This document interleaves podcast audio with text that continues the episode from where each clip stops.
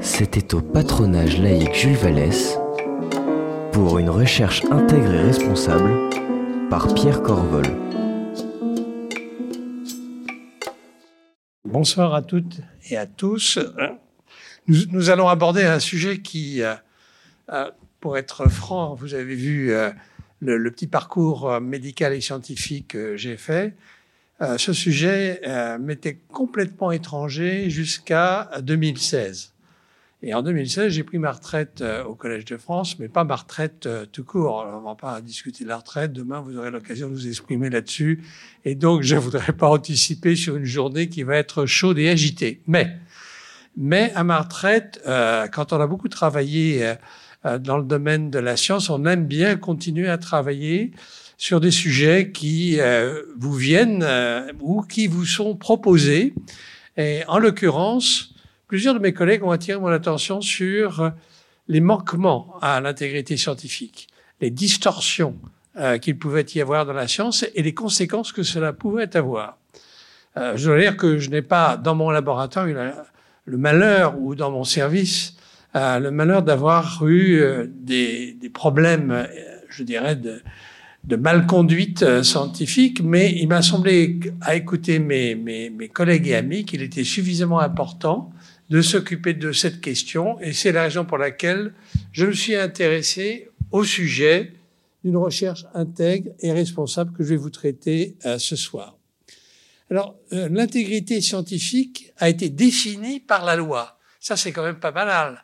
Euh, la définition que je vous propose, c'est une définition qui est tirée du Code de la recherche, lui-même issu ou réformé récemment par la loi pour la programmation pour la recherche de 2021. Donc c'est vraiment euh, une définition euh, précise qui désigne l'ensemble des règles et des valeurs qui garantissent le caractère honnête et scientifiquement rigoureux de l'activité de recherche. D'accord? Et ça, ça se distingue euh, de l'éthique de la recherche. L'éthique de la recherche, c'est au fond une réflexion à haute voix, plusieurs, collectives, sur la manière euh, dont la science nous amène à reposer un certain nombre de questions concernant, je dirais, la procréation, concernant, euh, on, va, on, va, avoir une grande discussion sur la fin de vie, il y en a déjà, bien entendu, euh, et aussi les techniques que l'on peut euh, utiliser pour modifier le génome humain. Euh, avec les techniques de CRISPR qui permettent de, de modifier euh, le, le, génome, en tout cas chez l'animal, chez les plantes, et naturellement pose la question euh, d'une modification du génome humain, soit à l'état euh, euh, embryonnaire, ça n'est a priori pas possible aujourd'hui, soit ultérieurement pour corriger un défaut génétique. Ça, c'est l'éthique. Mais l'intégrité scientifique, ça n'est pas ça. C'est vraiment faire ce que l'on doit faire correctement et naturellement. Je vais rentrer dans les détails. Et les enjeux, comme il vient d'être rappelé, c'est que finalement, euh, si on ne peut pas se fier du fait des falsifications, des fraudes à la science qui est publiée, qui est archivée, qui peut être compulsée aujourd'hui par beaucoup, avec la science ouverte, on y reviendra, eh bien, le corpus scientifique n'est pas fiable, il n'est pas reproductible. Et donc la confiance du public s'effrite. Et on l'a vu notamment la, période qui n'est pas terminée, hein, au passage, euh, du Covid-19, où il y a eu une prolifération euh, d'articles, prolifération de déclarations et d'apparitions sur les médias de divers euh, collègues. On ne sait plus à un certain moment donné s'il y a en plus des distorsions scientifiques ou des méconduites graves scientifiques, on ne sait plus sur quoi se fier. Et donc la confiance est altérée.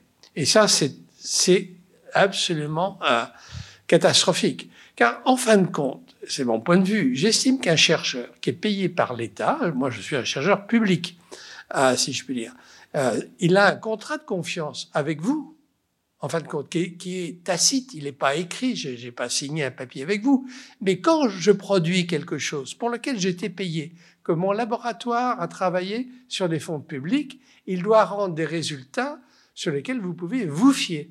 D'accord? Et ça, cette rupture de contrat, c'est quelque chose qui euh, est le fait, malheureusement trop souvent, euh, de euh, l'intégrité scientifique qui n'est pas respectée.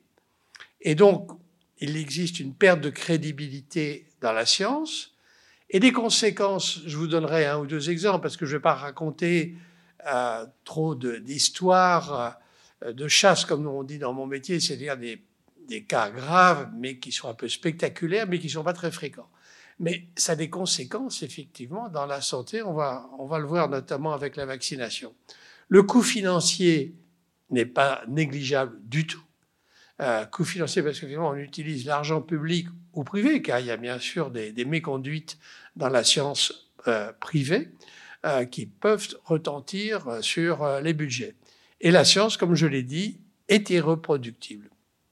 Alors, c'est un monde difficile que celui de la recherche.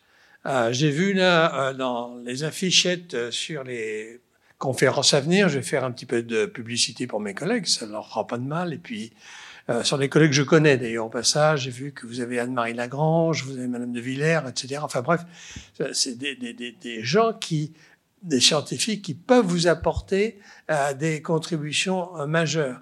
Ils font partie des, des millions de scientifiques à l'heure actuelle.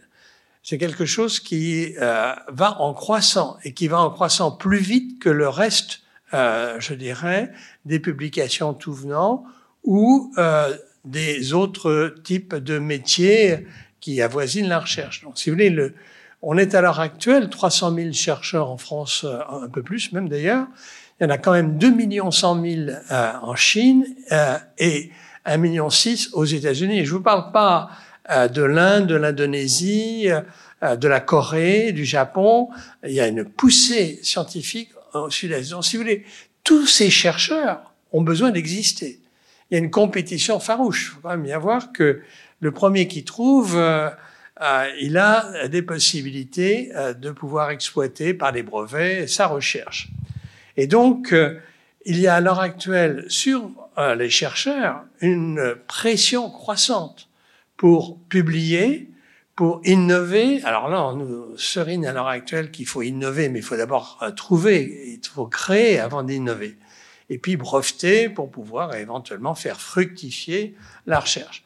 Et donc le chercheur est soumis, et c'est une motivation principale pour lui, à falsifier ou à altérer ses résultats. Euh, il, est, il est vraiment dans une situation difficile, et c'est vrai pour tout le monde, y compris pour les seniors, pour les investigateurs principaux. Euh, c'est ce que nous appelons le publish or perish, c'est-à-dire publier ou périr. Bien. Et d'ailleurs, même à l'heure actuelle, on est plutôt publié et périr, pas ou périr, parce que de toute façon, euh, le, statut d'un chercheur euh, du public n'est pas non plus euh, florissant. Voilà, donc on est passé d'une science de la fin du 19e, début du 20e siècle, qui était une science pure, un peu idéale, celle que décrivait Henri Poincaré, qui disait que la science est morale. Et il disait qu'il est incompréhensible et pas possible finalement de tromper la science. C'est pas possible, ça n'existe pas. Et malheureusement, ce qu'écrivait Poincaré n'est plus vrai. Alors, avant qu'on rentre dans le détail, je voudrais quand même dire une chose. C'est que, évidemment, on s'intéresse toujours euh, aux trains qui n'arrivent pas à l'heure. Et c'est vrai que, Dieu merci, la plupart des publications scientifiques et des découvertes sont solides. Il peut y avoir des petites euh, euh altérations qu'on va discuter, mais enfin, c'est quand même l'essentiel de, du corpus scientifique. Mais c'est vrai aussi qu'il y a 1 ou 2% euh, de publications qui sont euh, problématiques, voire carrément frauduleuses et qui posent problème. C'est quand même le sommet de l'iceberg. Mais le problème, c'est que les médias s'intéressent plus aux, aux, falsifications grossières de la science, bien sûr, qu'à tout ce qui fait quand même la science euh, euh sur laquelle nous reposons. Alors, voilà un petit peu, euh, un, cette diapositive est, importante parce qu'elle vous montre euh, en quelque sorte le spectrum euh, des erreurs honnêtes aux pratiques discutables en recherche jusqu'à la fraude. Alors, les erreurs honnêtes, c'est finalement, il y a quand même des erreurs, bien entendu, mais c'est souvent lié au fait que les gens n'ont pas suffisamment travaillé la méthodologie de leur expérience. Euh, ils ont utilisé des statistiques qui ne sont pas appropriées au travail qu'ils ont fait. Ça, ça doit être corrigé par euh, les autres scientifiques lorsque leurs papiers sont soumis. Euh, ils sont soumis à des référés, des arbitres en quelque sorte, qui vont dire ben non, c'est pas comme ça, et euh, euh vous devez refaire euh, vos calculs. C'est pas vraiment, euh, c'est même pas du tout réellement une méconduite scientifique, mais c'est quand même une erreur qui peut être là honnête. De même, ne pas respecter la réglementation, à l'heure actuelle, elle est très stricte, notamment pour l'utilisation euh, des animaux. Comme vous le savez, il y a une, là, il y a une véritable éthique animale qui doit être respectée. Le partage des données doit être respecté. Alors, ce qu'on appelle les pratiques discutables en recherche, c'est-à-dire les petits arrangements avec le bon Dieu euh, de la publication. Les petits arrangements, c'est de Travailler les données. Vous avez par exemple sur une expérience six points qui s'alignent merveilleusement sur une droite, puis vous en avez deux autres qui ne s'alignent pas du tout sur la droite. Alors qu'est-ce que vous faites? Alors si vous êtes un jeune chercheur, vous montrez bien à, votre euh, euh, directeur de thèse les huit points et les deux qui, euh, qui, sont en dehors de la droite. Et voilà, vous dites, bah, je suis désolé, je sais pas ce qui se passe. Alors, votre directeur de thèse va vous dire il faut refaire la manip. Vous refaites la manip, puis c'est la même chose. Alors là, il y a deux types de directeurs de thèse. Celui qui va dire écoute, on est un peu pressé, il faut que tu partes en postdoc, supprime-moi ces deux points, tu devais avoir trop bu ou je ne sais pas ce que tu as fabriqué la veille au soir. Bon, bref. Euh, et la droite apparaît. Et puis l'autre possibilité, et c'est la vraie, c'est pourquoi? Alors un peu plus loin. C'est d'ailleurs comme ça qu'on trouve. Mais vous voyez, c'est une erreur qui n'est pas euh, majeure encore, elle est relativement vénielle. Alors je ne vais pas rentrer là-dedans, mais c'est ce qu'on appelle la, la, torture des données, la manipulation des données, des revues. Une chose qui n'est pas correcte du tout, mais qui n'est pas non plus dramatique, c'est oublier quelqu'un dans la liste des auteurs, ou au contraire ajouter quelqu'un qui a pratiquement rien fait. Alors ça, je peux vous dire que c'est fréquent, parce qu'il faut remercier Monsieur Intel qui finalement, etc. Bref, euh, il y a aussi oublié dans la liste des, euh, des références bibliographiques, oublié quelqu'un ou quelques-uns, parce que ces quelques-uns-là ont des données qui correspondent pas du tout aux vôtres. Donc, alors, c'est quand même plus simple de euh, dire, bah voilà, tout le monde est d'accord, on, on s'attendait à ces résultats. Et oublier le fait qu'il y a une littérature controversée et que vous apportez, certes, un élément de plus, mais que euh, voilà, il y, a, une autre discussion qui peut s'établir. Ça, c'est fréquent. Alors, ce qui est appelé la fraude dans notre jargon, c'est FFP fabrication, falsification, plagiat. Fabrication, c'est fabriquer réellement des résultats à partir de zéro. Falsification, c'est grossièrement falsifier les données. Et plagiat, c'est copier le travail d'un autre comme si c'était le vôtre. Alors, par exemple, la fabrication, c'est c'est euh, bon hein, à partir de, de données quasiment inexistantes, c'est faire un papier. Falsifier, par exemple, falsifier, il y a un papier, euh, il y a même un journal, pardon, un livre qui s'appelle La souris truquée, qui est, qui est parce que euh, c'est amusante. Ça, ça, a été quand même dépisté, mais c'est euh, dans les années, je pense, 70-80, un chercheur travaillait sur le rejet de la greffe de peau il travaillait sur des souris et puis il disait qu'il avait trouvé un, quelque chose de merveilleux qui permettait de greffer de la peau d'une souris noire sur une souris blanche. Et puis, euh, il en a fait toute, un, toute une histoire, jusqu'au jour où on s'est aperçu qu'en fait, c'était la peau de la souris blanche elle-même, mais il avait mis de l'encre euh, noire sur la peau, c'était grossier.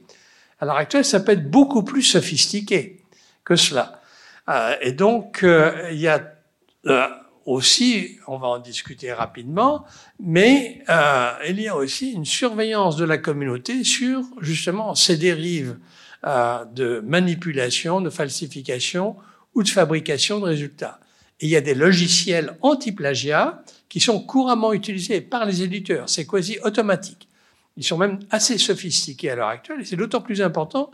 Vous avez peut-être entendu parler récemment du chat SGPT, qui est ce, logiciel qui permet de fabriquer un abstract, voire même une note, une publication, la, la, la, note que, euh, que, la personne présente qui m'a introduite a lu, elle peut parfaitement être euh, ordonnée avec quelques éléments que vous allez indiquer à l'ordinateur qui va se servir de l'intelligence artificielle pour fabriquer une notice, voire un abstract, un résumé, voire même un, début d'article. Donc, euh, vous voyez, ça se sophistique partout.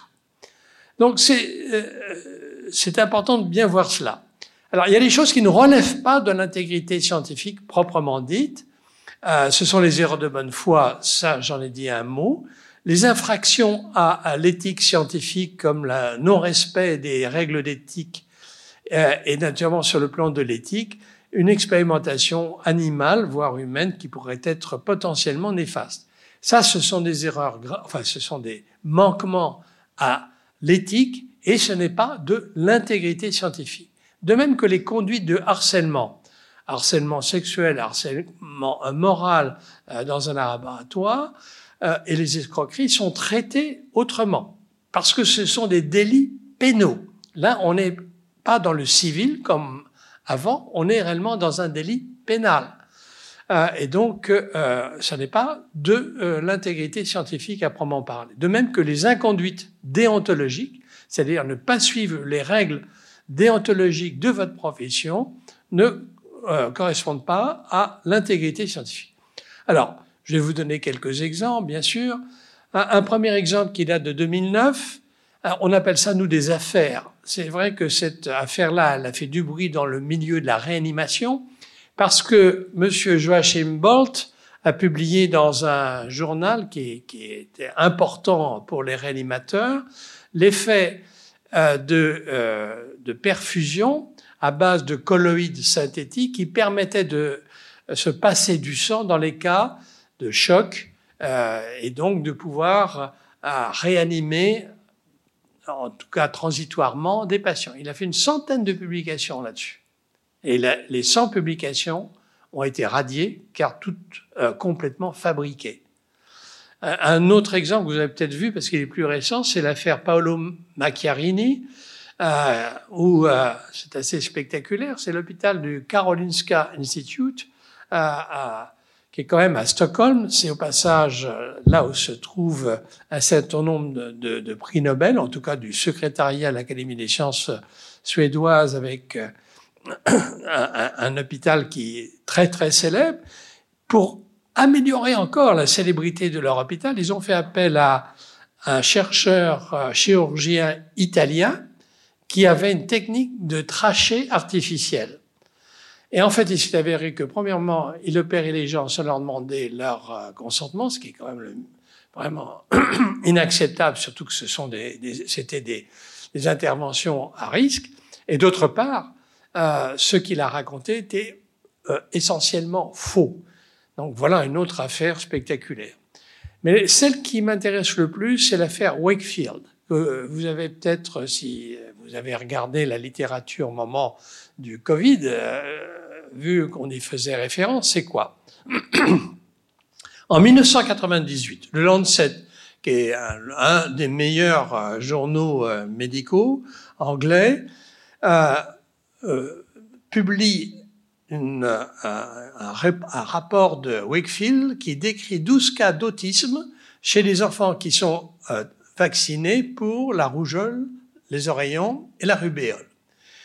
Un énorme relais par les médias qui mettent naturellement en cause la triple vaccination euh, qui pourrait donc donner l'autisme. À ce moment-là, euh, la communauté euh, scientifique regarde les résultats, commence à s'émouvoir et se pose des questions.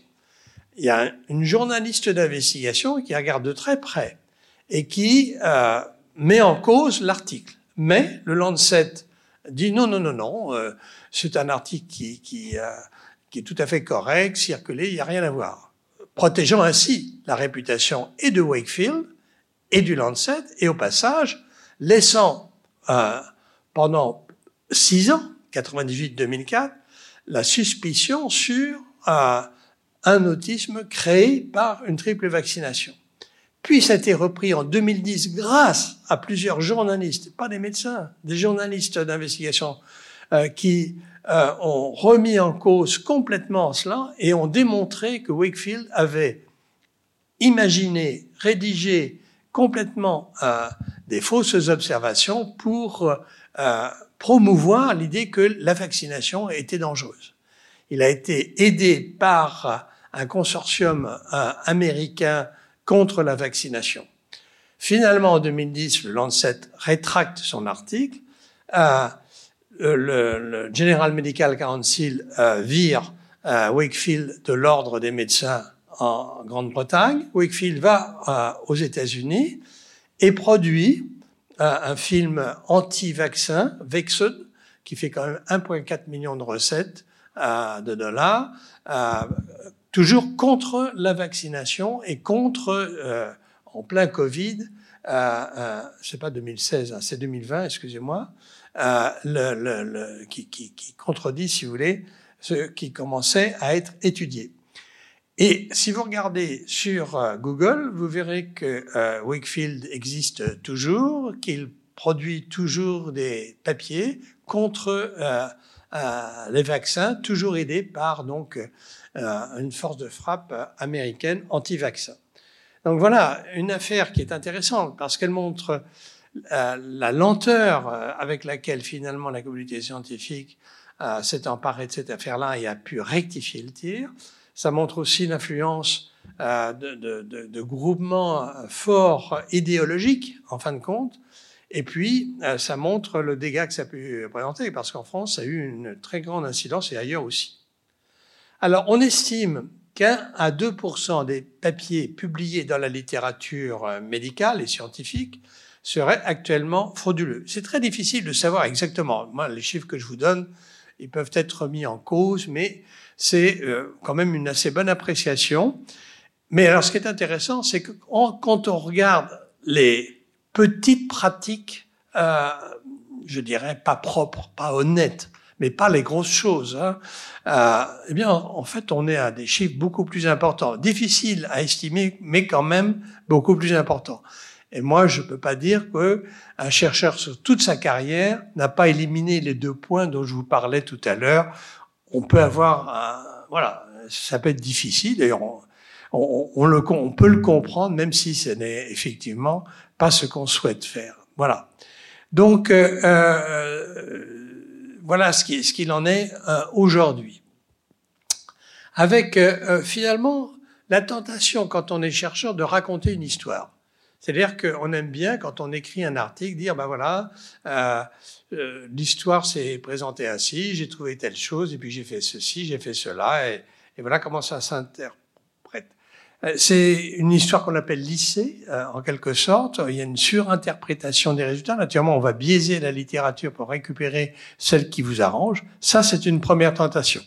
Une deuxième tentation, c'est celle euh, du directeur de thèse ou de l'investigateur principal qu'on appelle l'intime conviction.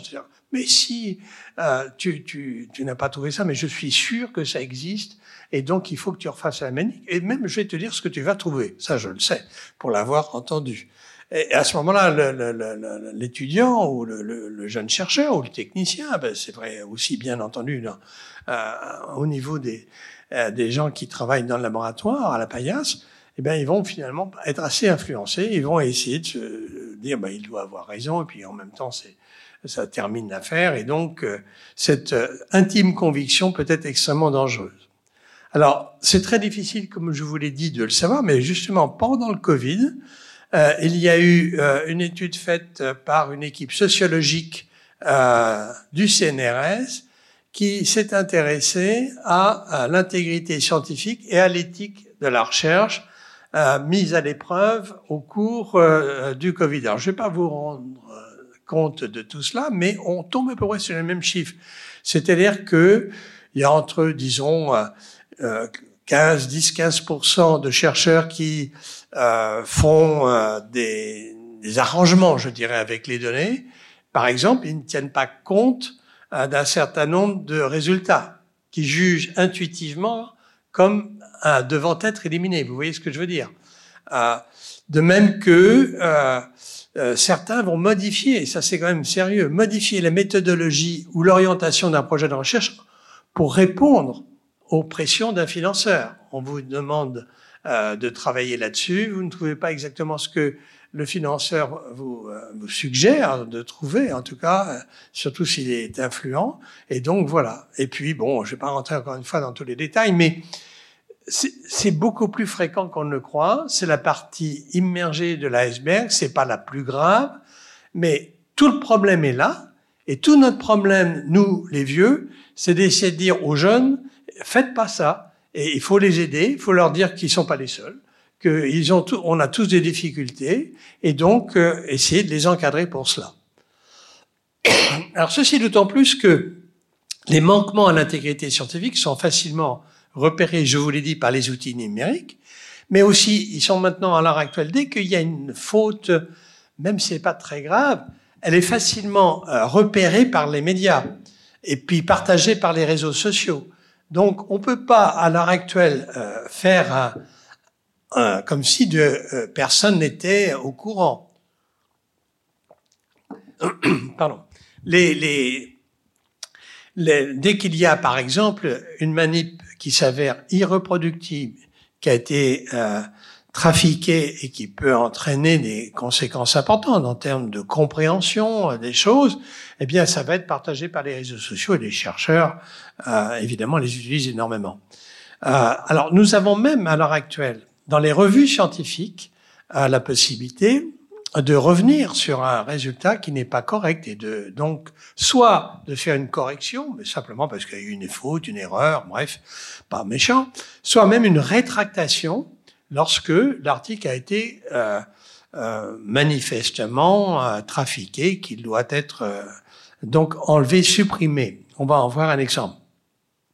Et enfin, les manquements à l'intégrité scientifique sont sanctionnés à l'heure actuelle sur le plan civil, j'y reviens, pas pénal, mais il faut savoir que c'est logique parce que ça, c'est évidemment préjudiciable au sérieux de la science et voilà. Alors vous vous rappelez peut-être, c'était en 2020, en mai 2020, moi je tenais un journal euh, dans ma chambre euh, tous les jours pendant les trois premiers mois du, du premier confinement. Et j'ai vu apparaître le Lancet Gate. Le Lancet Gate, euh, le Lancet plus exactement, qui publiait un article sur l'hydroxychloroquine. Rappelez-vous, c'était quand même, d'ailleurs, ça reste un point important. Hein.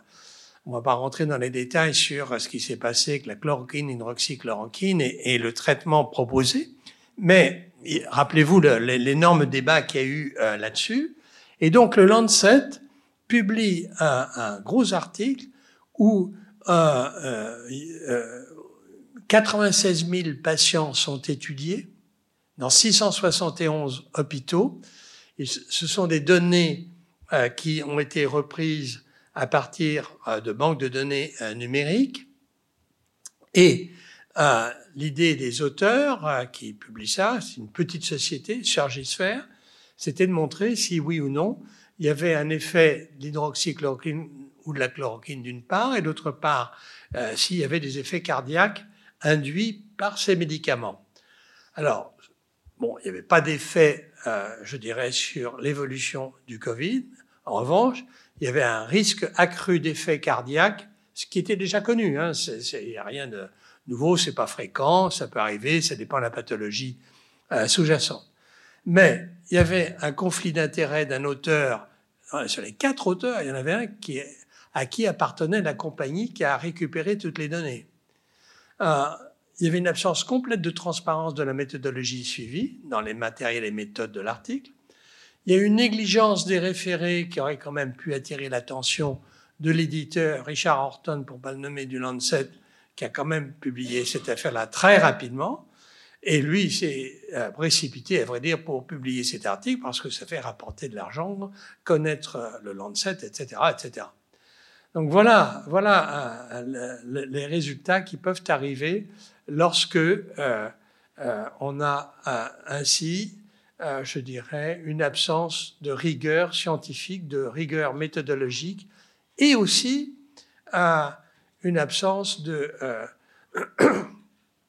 de surveillance des, des données par l'éditeur. Donc voilà, les conséquences ont été graves parce que ça aboutit à suspendre. Il y avait un essai lancé par l'OMS ah, dans les jours qui ont suivi la publication du Lancet, il y a eu un avertissement qu'il fallait suspendre l'hydroxychloroquine parce que l'hydroxychloroquine, un, n'avait pas d'effet sur le Covid et deux, avait des effets secondaires cardiaques. Alors, bon, euh, le, bras hydroxychloroquine a, a, été donc supprimé. Bon, ça, c'était pas une mauvaise chose. Mais en fait, surtout, ce qu'il y a, c'est que c'est une perte de confiance qui est arrivée et qui, euh, euh je pense, difficile de savoir exactement euh, si ça a beaucoup, moyennement joué. Mais enfin, comme par hasard, on a vu apparaître après des, des, des vidéos, des films, etc., qui, qui alimentaient cette perte de confiance dans la science. Je voulais aussi insister sur quelque chose qui est l'implication de l'ensemble des acteurs de la recherche dans cette histoire du, de l'intégrité scientifique et notamment du Lancet Gate. Parce que euh, c'est facile d'accuser un étudiant de ne pas être correct. Mais je, vous avez vu, je, je, je n'ai pas sous-estimé le rôle du directeur de thèse. Euh, PI, c'est-à-dire investigateur principal faut pas sous-estimer non plus le rôle des référés quand ils regardent un article. Les universités et organismes de recherche ont très souvent minimisé cette question-là parce que ça porte discrédit à l'université. Un institut de recherche euh, où peut arriver, voilà, ça peut arriver sur les 10 000, 30 000, 40 000 euh, étudiants, chercheurs dans une université ou un grand organisme de recherche, c'est compréhensible qu'il y ait quelques erreurs graves. Mais euh, le premier réflexe, ça je vous parle en connaissance de cause, le premier réflexe c'est de, de, de, mettre la poussière sous le tapis. Euh, on oublie, on passe pas. de toute façon, personne ne le verra. Ce qui est un raisonnement absurde et faux, parce qu'avec les réseaux sociaux et avec la diffusion de ce type d'informations, euh, ça aggrave plutôt que euh, qu'autre chose. Les éditeurs de journaux scientifiques euh, ont leur responsabilité et les agences de moyens de surveillance aussi, et les industriels euh, aussi. Je ne vais pas rentrer dans le détail, mais vous voyez, ce que je veux dire par là, c'est que la science, c'est un produit collectif. C'est pas le produit d'un individu. Le droit à la science, c'est un droit à chacun de participer à la science, mais en même temps, c'est une affaire collective. Nous y participons, vous et moi, euh, tous les jours, même sans le savoir quelquefois, quand votre ordonnance de sécurité sociale est scannée et récupérée au niveau des systèmes de, de, surveillance, euh, si vous voulez, euh, de l'assurance maladie, et récupérée pour voir si, par exemple, il ne peut pas y avoir un effet secondaire qui apparaît lorsqu'on regarde les prescriptions, eh bien, vous participez de façon anonyme, bien sûr, mais vous participez. Donc, euh, c'est vraiment un point important. Et je voudrais pas qu'on parte avec l'idée qu'il y a des, des brebis galeuses euh, euh, qu'il faut exécuter. Hein. On n'est pas dans les animaux malades de la peste où on va accuser un bouc émissaire qu'on va sacrifier au profit de tout le monde. C'est pas vrai. Je pense que chacun a sa responsabilité là-dedans. Alors, est-ce que on peut être un peu pessimiste, moyennement optimiste ou vraiment optimiste sur cette affaire-là? Moi, je dirais, euh, avant 1960, il y avait des cas spectaculaires de fraude qu'on retrouve, mais euh, on n'allait pas plus loin, on les notait, voilà.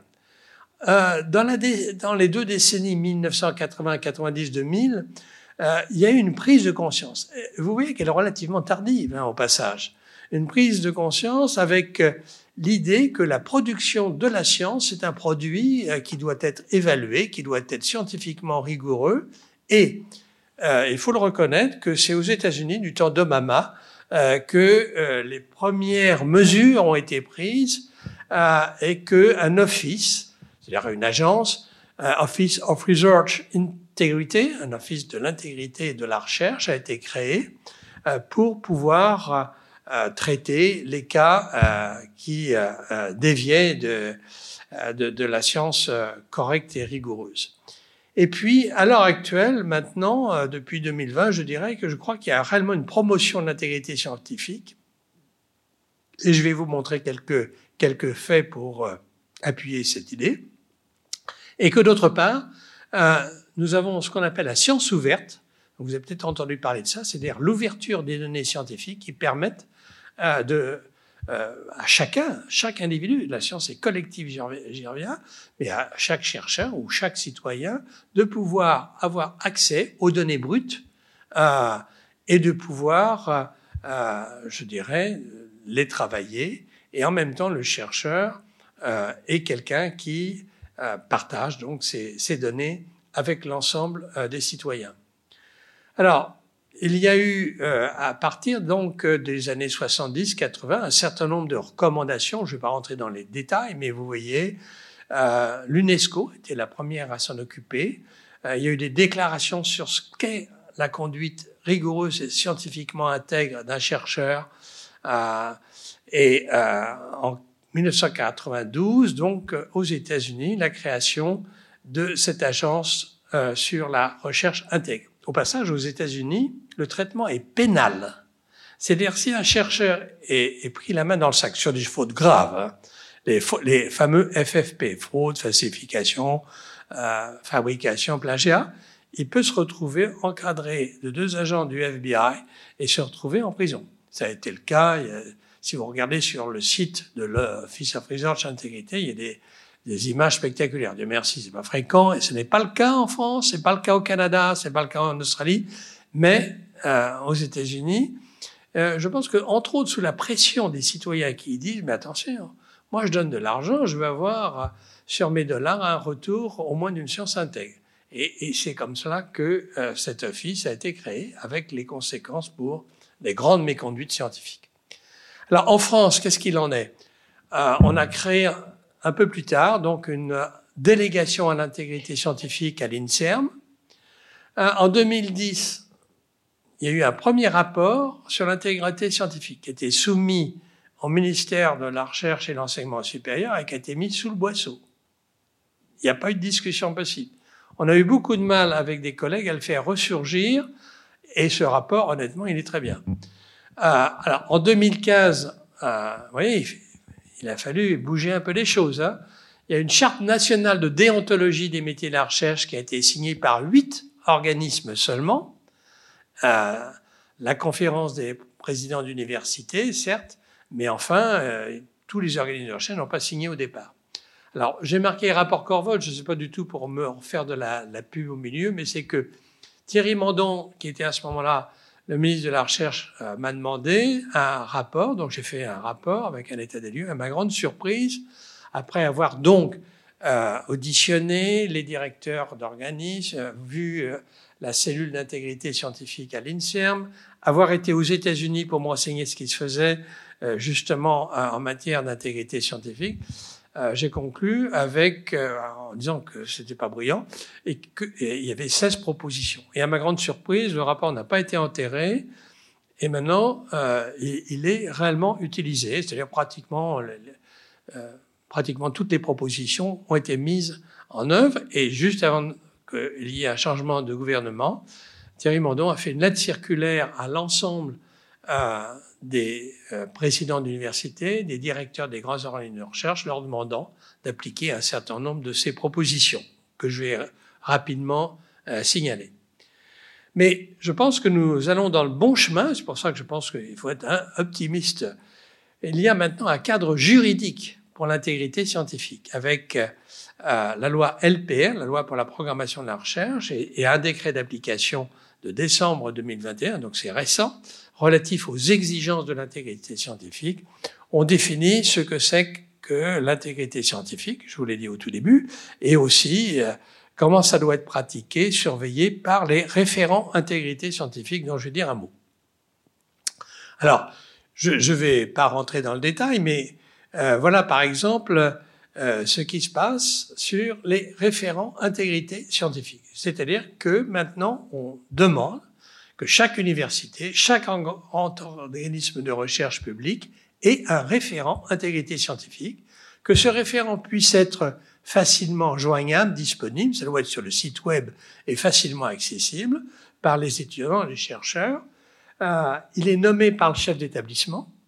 On a à l'heure actuelle 169 euh, de ces référents intégrité scientifique. Il n'y en avait que 8 en 2015. C'est pour ça que je dis qu'il y a vraiment une progression qui est satisfait, enfin, à mon avis, satisfaisante. Ils ont une mission très importante. ils vont former les jeunes à l'intégrité scientifique, ils vont être vigilants à tout ce qui concerne cela, ils vont essayer euh, de traiter au mieux les allégations euh, de méconduite scientifique, ils vont avoir à rendre des comptes ensuite à l'Office français d'intégrité scientifique et à la gouvernance euh, de l'université ou de l'organisme de recherche. Et ils vont traiter donc, soit eux-mêmes, soit ils vont proposer un comité ad hoc pour traiter les euh, manquements à l'intégrité scientifique de façon confidentielle, mais pas anonyme. Donc ça, c'est une option qui a été prise et que je crois euh, tout à fait souhaitable. Et finalement, euh, il y aura une sanction disciplinaire qui sera, dans certains cas, pas toujours, il y a beaucoup de compromis, il y a beaucoup de, on essaie de faire au mieux, mais enfin, il peut y avoir besoin d'une sanction disciplinaire qui dépend à ce moment-là du chef euh, d'établissement. Alors, les référents intégrité scientifique se réunissent entre eux, ils ont un réseau, on l'appelle le RESINT, réseau des, des, référents intégrité scientifique, mais ils sont aussi euh, participant à un réseau européen qu'on appelle NRIO pour European Network of Research Integrity Officers, c'est-à-dire qu'avec les collègues européens qui ont des problèmes tout à fait similaires, ils peuvent échanger leur expérience, les outils. Il y a des outils qu'on peut utiliser pour la formation des jeunes étudiants. C'est un point important. Dans le rapport que j'avais établi, je voulais qu'il y ait, au niveau du cursus doctoral, une formation à l'intégrité scientifique qui n'existait pas. Donc, à l'heure actuelle, chaque étudiant doctorant a une formation euh, qui, va être organisée par le référent intégrité scientifique sur l'éthique scientifique et l'intégrité scientifique.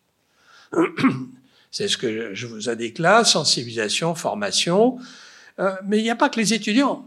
Les investigateurs principaux, les professeurs, euh, les, les, les, directeurs de thèse, il faut pas les oublier non plus. Les seniors ont besoin euh, aussi d'être remis euh, de temps en temps devant des, euh, des, des, faits. Et, et voilà, il n'y a, y a, rien du tout de. Euh, je dirais qu'il faut pas prendre ça de façon superficielle et, et négligeable. C'est important que chacun s'y colle. Voilà. Alors, il y a encore beaucoup à faire. par exemple, normaliser les règles d'instruction. Je vais pas rentrer là, on rentre un petit peu, si vous voulez, dans la, cuisine pratique, euh, mais euh, il faut que chacun aussi puisse se défendre. Il y a, c'est une instruction qui doit être contradictoire. Du coup, moi qui n'avais jamais fait de droit, euh, et qui n'en fait d'ailleurs pas plus, euh, je me suis quand même habitué à, discuter avec des collègues qui m'ont dit mais c'est important euh, d'avoir un débat contradictoire de façon à ce que euh, celui qui est incriminé puisse avoir la possibilité de se justifier, éventuellement, pourquoi pas, d'avoir un avocat. Euh, et donc la décision qui est finale, qui est celle du chef d'établissement, ça c'est juridiquement légal, euh, elle ne doit pas reposer uniquement sur les épaules du chef d'établissement, elle est établie de façon collective. Je reviens au mot collectif de tout à l'heure, au collégial. Voilà. Alors, euh, tout ceci, c'est pour amener finalement les universités et les organismes de recherche à avoir une véritable politique d'intégrité scientifique. Que ce soit pas en quelque sorte le petit plus qu'on va rajouter euh, pour faire bien. Et donc, euh, il y a deux méthodes pour cela. Euh, la première méthode, c'est d'être convaincant auprès des chefs d'établissement. Et puis une deuxième méthode qui a consisté à dire, ben voilà, il faut que lorsqu'on soumet un protocole de recherche, il faut que l'on puisse montrer que l'on a tenu compte de la rigueur euh, nécessaire et de l'intégrité scientifique. Et il faut, d'autre part, à la fin, au moment où on évalue euh, un laboratoire de recherche, une UMR ou euh, un, un, département de recherche, voire même une université ou un organisme de recherche, il faut que l'on puisse juger de la qualité de l'existence et de la qualité de la politique d'intégrité scientifique. Et ceci est un peu le, le, le but, euh, euh, notamment par le comité d'évaluation de la recherche scientifique qui s'appelle le HERS. Voilà. Et enfin, dans le rapport que nous avons soumis en 2016, on proposait, un peu à l'instar de ce qui se fait aux États-Unis, avoir un office central, une agence centrale, euh, qui permette de, de euh, centraliser donc l'expérience des uns et des autres en matière d'intégrité scientifique et puis aussi d'avoir, je dirais, une manière de, euh, de voilà, euh, ce qu'est l'Office, une manière de une plateforme de réflexion sur des grands sujets qui arrivent à l'heure actuelle en, discussion, d'avoir un observatoire du nombre, euh, bien sûr, de, de manquements à l'intégrité scientifique, d'avoir une animation nationale et puis une représentation internationale. Donc, cet euh, office, cet euh, office français de l'intégrité scientifique a été effectivement créé en 2017.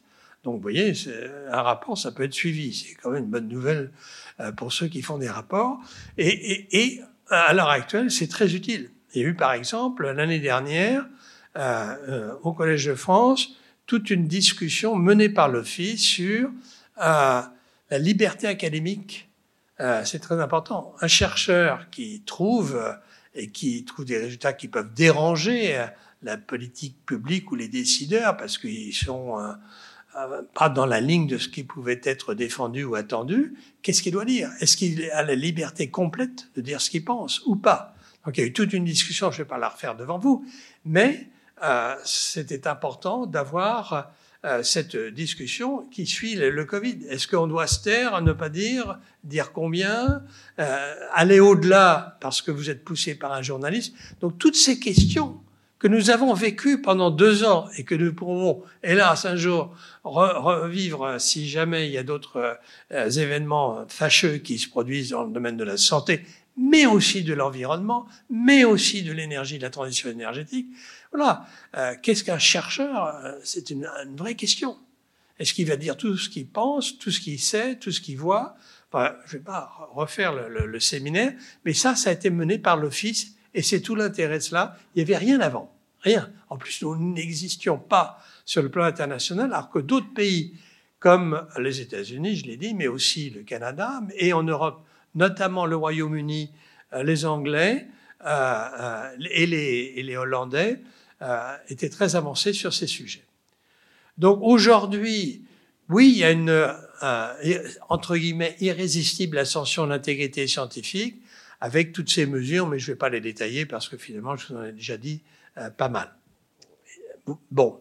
Alors, euh, le point important pour un chercheur, c'est de publier. Euh, et donc, euh, il est important aussi que lorsque le papier est soumis évalué pour sa rigueur méthodologique, pour les résultats, pour la discussion correctement faite, qui n'oublie pas ceux qui ne sont pas d'accord avec les hypothèses ou les conclusions proposées. Tout cela nécessite une grande rigueur. Et ce qui est intéressant de voir, c'est que dans le monde de l'édition et la publication, il y a aussi une réflexion éthique. Vous avez ainsi, par exemple, un comité international euh, des éditeurs de journaux médicaux qui se réunit sur la question de l'éthique et de l'intégrité scientifique. Euh, vous avez un comité que j'ai indiqué, le COPE, euh, sur l'éthique des publications, euh, etc., etc. Donc, si vous voulez, on a même à, à l'heure actuelle un, rapport très clair sur ce qu'on appelle les, revues prédatrices. Alors, je vous ai peut-être pas suivi cette affaire-là. On est inondé quand on est chercheur, pratiquement tous les jours, tous les matins et tous les soirs, je reçois sur mon email. Euh, des, propositions de publication par des journaux d'une qualité nulle qui vous disent, euh, cher docteur Machin, on a vu votre article publié dans une grande revue, c'est vraiment merveilleux, mais vous avez sûrement d'autres données, on aimerait tellement vous avoir, euh, on vous l'a fait gratos ce, coup-là, à la, fois d'après, c'est pas tout à fait gratos, mais enfin voilà, vous voyez ce qui peut se passer. Donc ça, c'est prohibé, hein. enfin, pour nous, c'est prohibé.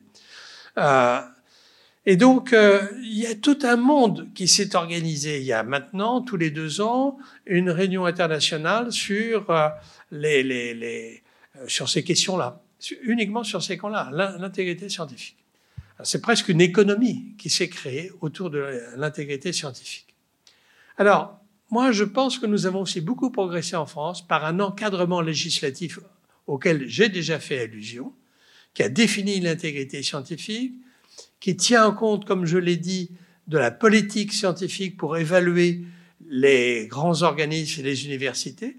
Et nous avions proposé, un peu, je dirais, entre en italique, on ne savait pas très bien, mais on, avait quand même discuté un peu la possibilité d'un serment à l'issue de la thèse. Alors c'est vrai qu'un certain nombre d'entre nous, dans le, groupe de travail que j'avais réuni pour le rapport, étaient et médecins et scientifiques, et on trouvait que c'était intéressant d'avoir prononcé, nous, notre serment euh, dans l'ordre des médecins. C'est un serment dans le cadre d'une activité professionnelle particulière. Encore que, comme vous le savez, il y a des serments, des vétérinaires, des, pharmaciens, etc., des avocats. Donc, euh, euh, cette idée a été mise dans la loi, a été reprise par un sénateur et un député, euh, et donc nous avons à l'Académie des sciences tout récemment mis avec l'office au point le, serment qui devrait être prononcé. C'est un serment qui ne va pas engager, c'est peut-être pas la lourdeur d'un serment de l'ordre des médecins, mais enfin, voilà, publiquement, euh, on s'engage à respecter les règles de l'intégrité scientifique dans son travail. Et puis, une chose qui est essentielle, euh, sur laquelle il faut insister, c'est que cette loi indique qu'il est indispensable de, euh, de déclarer, lorsqu'on fait une expertise, et même lorsqu'on publie un papier, de déclarer ses liens d'intérêt. De façon, ce n'est pas des conflits d'intérêt, mais des liens d'intérêt. voilà, de façon à ce qu'on sache que M. Intel qui est un très bon expert, fait une revue sur des médicaments X, Y, Z, mais qu'en même temps, les consultants payés comme tel par le laboratoire un tel qui fait euh, tel et tel produit. C'est vraiment essentiel. Mais on va plus loin. Il y a d'une part euh, la déclaration de Bonn, qui est de 2020, donc c'est pas vieux, sur la liberté de la recherche scientifique. Alors je ne vais pas rentrer dans le débat, mais c'est tout à fait passionnant. Liberté de définir les questions de recherche le droit de partager, diffuser et publier ouvertement les résultats, la liberté d'expression d'opinion. Vous voyez l'importance que ça a à l'heure actuelle dans des pays où la liberté n'est quand même pas régnante. Hein. donc euh, c'est vraiment très important. Voilà. Euh, et ça, c'est, je sors ça directement de cette déclaration de Bonn qui existe et qui montre qu'au niveau de l'Europe, il y a un souci de préserver, si vous voulez, la liberté de la recherche scientifique et de l'intégrité. Et il y a quelque chose qui est tout à fait passionnant, c'est, à mon avis, l'intégrité scientifique et la politique gouvernementale.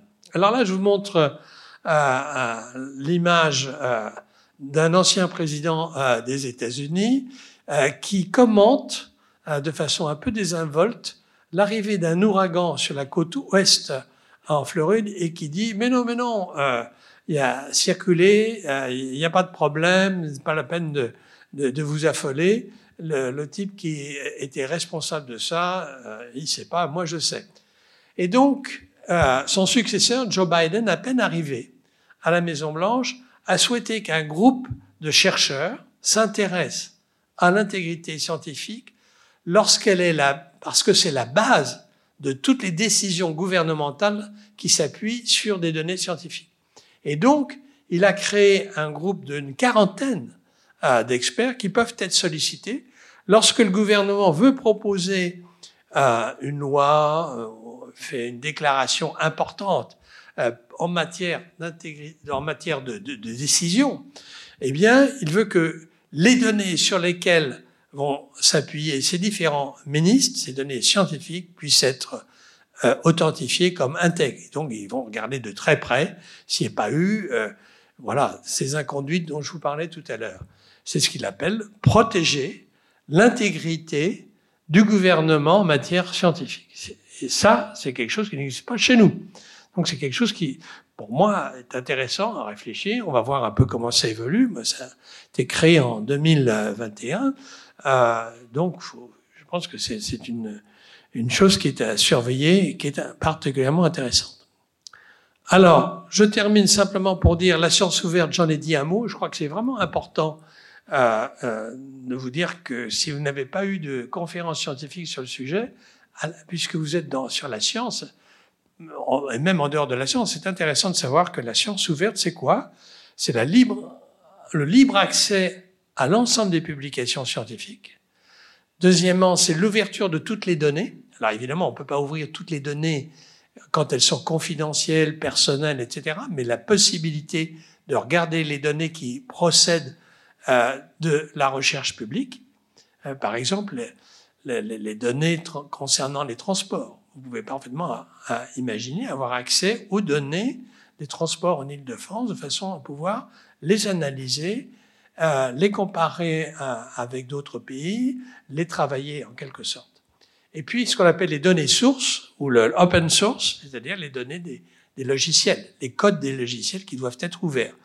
Et à l'heure actuelle, l'organisme de recherche qui s'appelle l'INRIA, qui s'occupe uniquement d'informatique euh, en France, a toutes ces données euh, et oblige tous ces chercheurs à publier ouvertement ces données.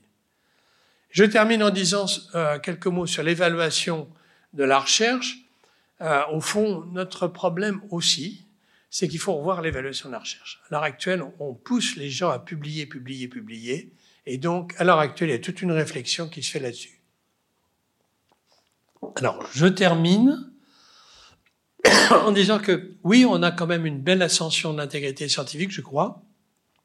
C'est pas qu'il y a une, épidémie de moralité qui, qui, euh, qui sévit chez les chercheurs et les autres, mais euh, je pense que les chercheurs sont à l'heure actuelle vraiment motivés. Ils réfléchissent sur leur métier de chercheur.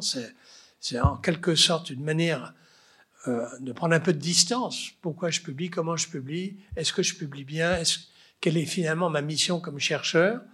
C'est une responsabilité qui, je crois, maintenant est mieux prise en charge, je l'espère en tout cas, par les grands en ligne de recherche. Et c'est une exigence de toute façon de la société qui traque les liens et les conflits d'intérêts, mais qui traque aussi, je crois, bien sûr, tout ce qui concerne les manquements à l'intégrité scientifique.